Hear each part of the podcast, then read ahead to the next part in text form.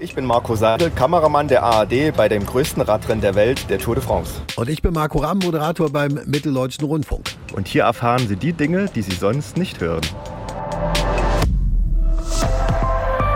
ARD. Hallo aus den Pyrenäen. Aus den Bergen. Welche Geschichte hast du heute für uns?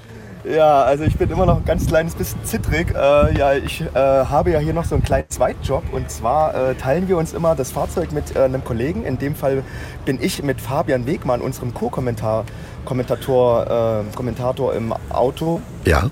Und ähm, der will sich natürlich immer die Strecke angucken. Das ist ein ehemaliger Radprofi, äh, war sehr, selbst sehr erfolgreich und den fahre ich immer so an die neuralgischen Punkte der Strecke. In dem Falle war das heute der letzte Anstieg äh, damit er sich das anschauen kann, damit er genau weiß, welcher Straßenbelag, äh, Mhm. wie, wie steil sind die Berge und so weiter und so fort. Und dieser Berg ist natürlich voller Zuschauer schon. Man kann sich das nicht vorstellen, wenn man, sich das, wenn man das selbst noch nicht erlebt hat. Die reisen teilweise Tage vorher an. Es ist, die stehen da jetzt schon Spalier. Also wir sind da weit, weit, bevor die ersten Radprofis da überhaupt vorbeikommen, ähm, sind wir da lang gefahren mit dem Auto. Das sind Zelte, das sind Wohnmobile.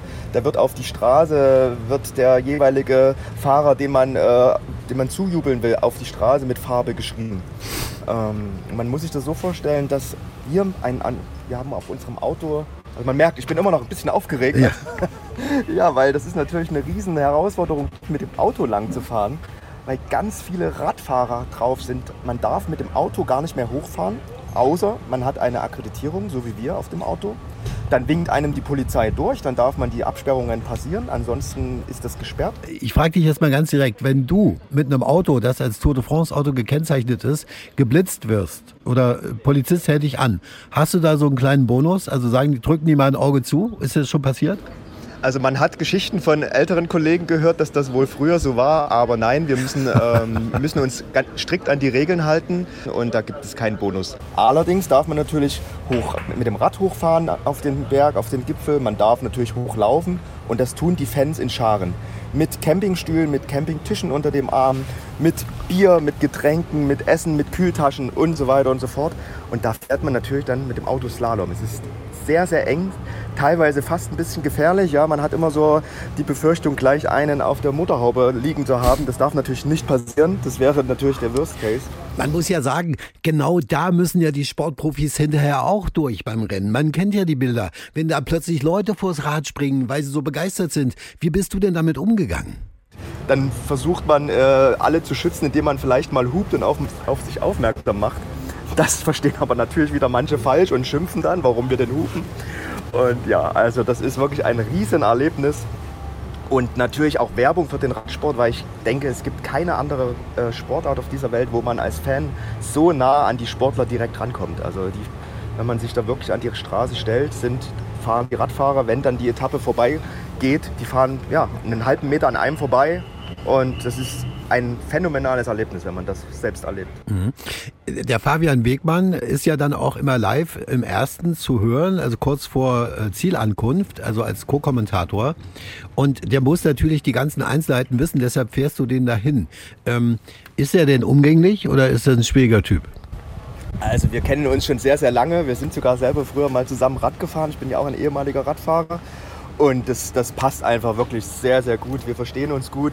Ich bin mittlerweile in dem Alter, wo ich auch lieber Betreuer als Radfahrer bin. Also ich, ich fülle ihm dann auch ganz schön mal die, die Trinkflasche auf und frage, ob er alles hat und bastel ihm. Wir haben immer noch so eine kleine GoPro, die wir ihn an, den, an das Fahrrad bauen. Das ist dann auch noch mein Job, so damit man auch einen kleinen Fahreindruck hat vom letzten, von der letzten Abfahrt zum Beispiel. Äh, das nimmt er dann mit der Kamera auf, sodass das dann in die Live-Einblendung noch eingeblendet wird. Und ja, aber Fabian, also großes Lob wir an ihn und ich könnte mir keinen besseren vorstellen im Auto. Du hast es gerade schon angedeutet, ihr seid jeden Tag an einem neuen Ort. Das bedeutet, ihr müsst jeden Tag komplett mit allem umziehen, ist das richtig? Ganz genau. Also es geht natürlich nicht nur mir so, sondern der gesamte Tourtross, äh, also die ganze TV-Crew von allen internationalen Fernsehstationen, alle Radioleute, selbst die Fahrer, selbst die Betreuer haben das gleiche Problem, dass sie jeden Tag in einem anderen Bett schlafen. Also wir wechseln jeden Tag das Hotel weil wir ja mit der Tour mitreisen. Also wir, wir sind jeden Tag im Ziel. Das heißt, das ist jeden Tag woanders. Deswegen fahren wir, sobald die Übertragung vorbei ist, äh, beendet ist, steigen wir in die Autos, fahren manchmal mehr, manchmal weniger. Manchmal ist es nur eine halbe Stunde weg. Manchmal muss man auch zwei, drei Stunden nochmal fahren. Ja, und im Hotel, also man weiß nie, wie das Hotel ausschaut. Vielleicht googelt man es vorher mal, aber meistens ist es eine Überraschung. Dadurch, dass es in, gerade im Gebirge, in den Alpen, in, in den Pyrenäen äh, sehr, sehr wenige Hotels gibt, äh, sind wir weit, meist sehr weit auseinander. Und es kam aber auch schon vor, dass wir auch mit den Teams zum Beispiel im, im Hotel sind, wobei das dieses Jahr äh, nicht der Fall ist, weil äh, auch hier bei der Tour hat man so ein bisschen Angst vor, einem, das, vor neuen Corona-Fällen. Deswegen mhm. versucht man auch die Journalisten und eben die Fahrer oder die Teams zu trennen. Ich dachte, ihr macht da zwischendurch auch mal, wenn die, wenn die Fahrt vorbei ist, mal schön Party abends im Hotel. Das läuft nicht. Das läuft eher weniger, weil wir sind, äh, das ist wirklich sehr, sehr anstrengend hier.